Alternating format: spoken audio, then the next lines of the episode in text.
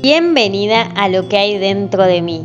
En este espacio te invito a que te tomes un tiempo para vos, para que realmente conectes con tu ser. A partir de meditaciones y reflexiones vas a poder nutrirte, habitarte, conocerte, cuidarte y también transformarte. Soy Vera Aguirre, la voz detrás de tus auriculares. Comencemos.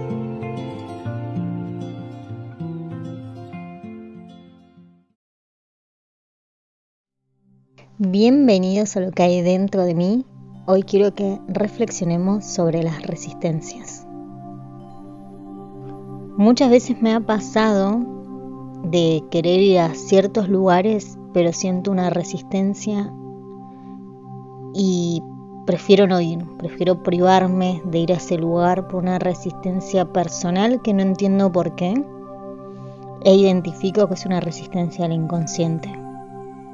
Tengo para algunos algo que es una virtud, pero para mí a veces es algo que no está tan bueno. Y es que no retengo los malos momentos en mi vida. Todo eso que me hizo enojar lo borro por completo. No me lo acuerdo. Siempre tengo que preguntar qué pasó en esos lugares, indagar, volver a cuestionarme. Y ahí empiezo a descubrir que todo lo que me conté o que la mente me cuenta no es tan real. Hace años deseo ir a un lugar que es donde viví un tiempo y no he podido ir, no por cuestiones económicas ni cuestiones de tiempo, sino que no es una prioridad. Mi cuerpo quiere ir, pero mi mente no quiere que vaya a ese lugar. Así que pospone un montón de cosas. Hace un tiempo pude identificar que eso era una resistencia personal que había algo inconcluso o algo que quedó en mi inconsciente que no me deja avanzar. Sabiendo que en cualquier momento de autoconocimiento tengo que bucear en mi inconsciente para saber cuál es la respuesta. Hay palabras, hay hechos, hay lugares, hay momentos que quedaron en mi inconsciente y que generan una resistencia, son un obstáculo para que yo avance. Cuando buceo en mi autoconocimiento, cuando me indago, me pregunto, me interpelo, puedo comprender mi estado reprimido y asocio qué es lo que estuvo pasando, identifico mis síntomas, mis conductas, que tenemos que tomar conciencia de que las resistencias son netamente del inconsciente. Y en estas resistencias del inconsciente, desde mi lado consciente pierdo libertad. Y ahora te pregunto, ¿alguna vez tuviste alguna resistencia? Por ejemplo, cuando una persona quiere dejar el cigarrillo y no puede, se crea una tal resistencia como si fuera un muro que impide que tome esa acción de dejar de fumar. Es por eso que es tan importante revisar nuestras resistencias, porque son los primeros responsables de que nuestros deseos no se conviertan en realidad. Por una parte se encuentra nuestra mente consciente, esa que quiere cambiar, que quiere avanzar, que pone nuevas metas, objetivos, pero por otro lado está la mente inconsciente que quiere mantenerse inalterable que no desea cambiar y que opone mucha resistencia. Esto quiere decir que dentro de nosotros existe una ambivalencia que nos apasiona el cambio, pero a la misma vez nos resulta atemorizante. Y estas resistencias u obstáculos mentales se, se interponen en la toma de conciencia. Son reacciones que se activan de manera automática cuando es necesario reconocer determinado sentimiento o dar un paso importante a la conducta de un cambio.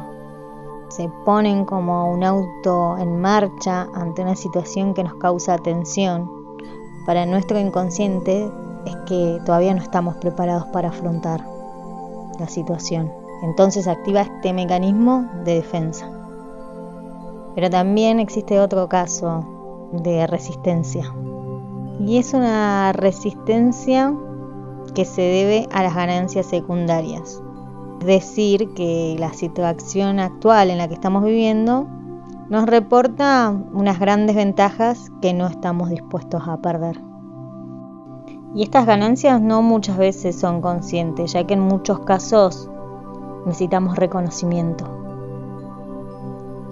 Sin embargo, estas ideas siempre cobran una gran fuerza en nuestro inconsciente y generan una gran resistencia al cambio, llevando así una misión para que el estado actual no se modifique.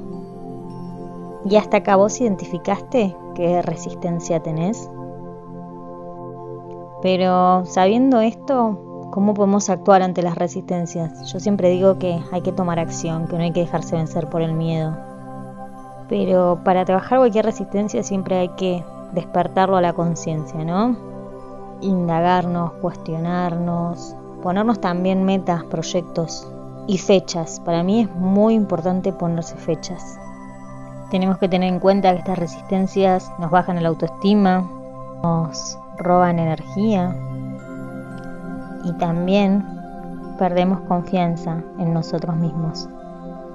Así que yo te propongo que tomes tres respiraciones profundas, que estés solo en un lugar tranquilo y que observes dónde estás sin juzgar, aceptando y que luego pongas el foco en vos. Y vas a ver cómo van a empezar a salir muchos juicios, los vas a contemplar los vas a aceptar, los vas a habitar y los vas a dejar ir. A las resistencias hay que hay que habitarlas, hay que ceder ante ellas para que ese foco de energía baje. Y cuando identifiques esas resistencias, hace foco en tu cuerpo y fíjate qué sentís, qué emociones hay en tu cuerpo. Vas a anotarlas en un cuaderno, en tu diario íntimo, y así vas a poder identificar cada vez que haya una resistencia y las vas a habitar, aceptar y dejar ir y vas a ver cómo esa resistencia ya no es más un obstáculo. Quiero quedarme con que las resistencias son mecanismos de defensa, que cuando los traemos al consciente podemos accionar podemos destrabar, podemos usar esas resistencias como generadoras de grandes cambios en nuestra vida. Voy a dejarte una pregunta para que contestes en los comentarios del podcast para saber cuáles son tus resistencias y cómo te sentiste al hacer el ejercicio. Te propongo que me sigas en Instagram en arroba para que sigamos en contacto, para que podamos seguir destrabando esas resistencias que tenemos en conjunto. Te agradezco por haber estado compartiendo este momento. Gracias, gracias, gracias.